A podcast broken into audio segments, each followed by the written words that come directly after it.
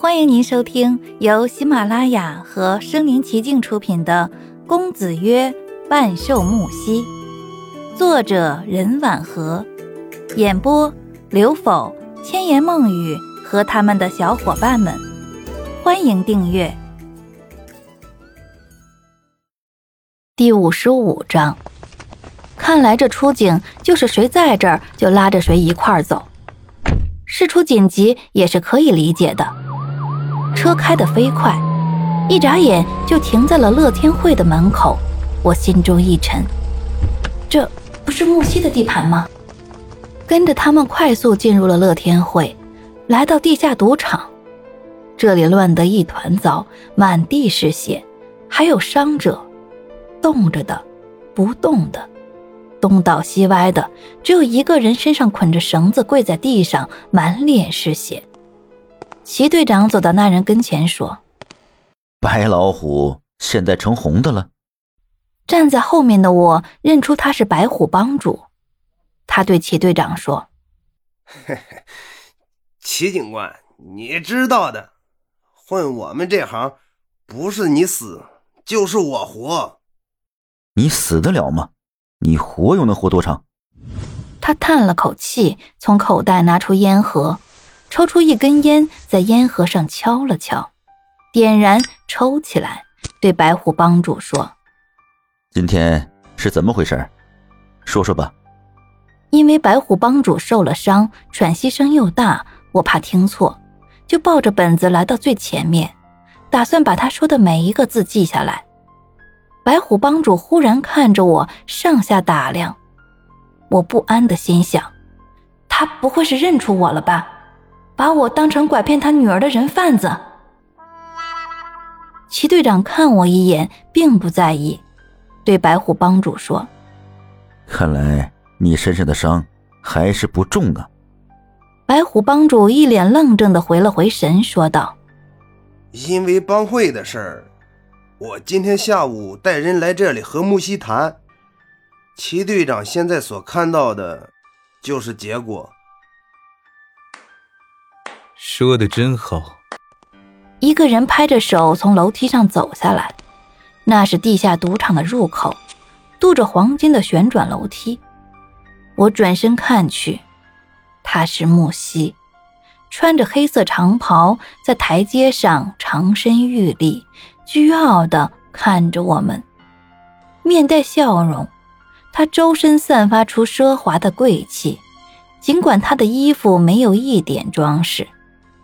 才抽了两口，齐队长就将烟丢在地上，用脚尖碾碎，说道：“穆先生，好久不见。”穆西缓步走过来，展开双臂，解释：“这位白前辈今天下午来我这儿赌钱。”吞了一个东国客户一笔钱，我手下的人为帮客户讨回公道，和白前辈的人发生了争执。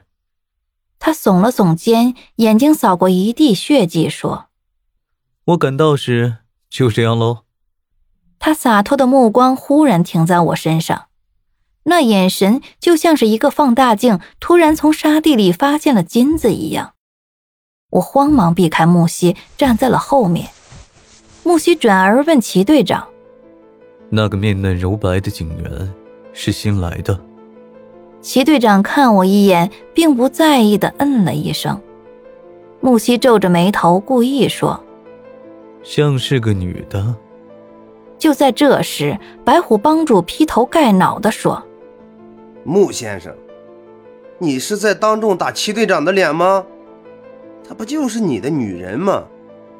你的女人现在跑去齐队长手下当差了，你的脸是不是很挂不住啊？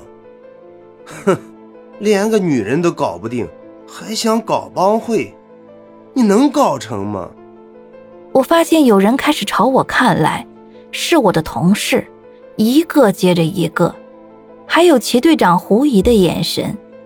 我的头低得更深，抱着本子立着，就像个被风化的木桩子。木西冷着脸斜睨着白虎帮主，听他把话说完，说尽，随后蹲下去捏住白虎帮主的下巴，说：“你知道的还不少嘛，这段时间挺下功夫的，可惜呀，到最后还得这么跪着。白虎帮主凄惨的叫着，他的下巴像似要被捏碎，发出骨头碎裂的声音。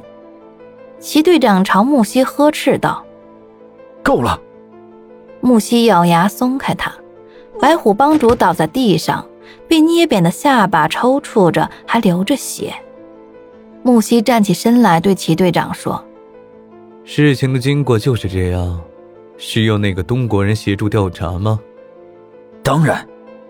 随后对身后的警员吩咐道：“人全部带回去。”木西笑了一下，眼角看我一眼，对齐队长说：“哼，我也要去做笔录吧。”齐队长对他倒是客气，说：“穆先生，不用了。”木西挑起一边嘴角，他对齐队长说：“我好久没和署长一起喝茶了。”趁此机会，我去见见署长。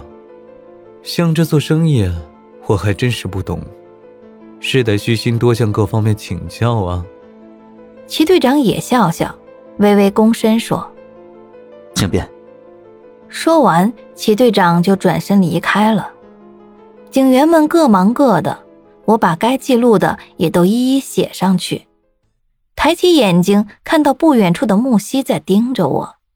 那个严肃劲儿又上头了，我立马垂着头跟着警员走出乐天会。一个人突然从后面攥住我的手腕，我大惊，回头问他：“啊，穆先生，你这是做什么？”穆西语气阴冷问：“你现在在做警员？”嗯。穆西严厉的睨着我，没有吭声，似在思索。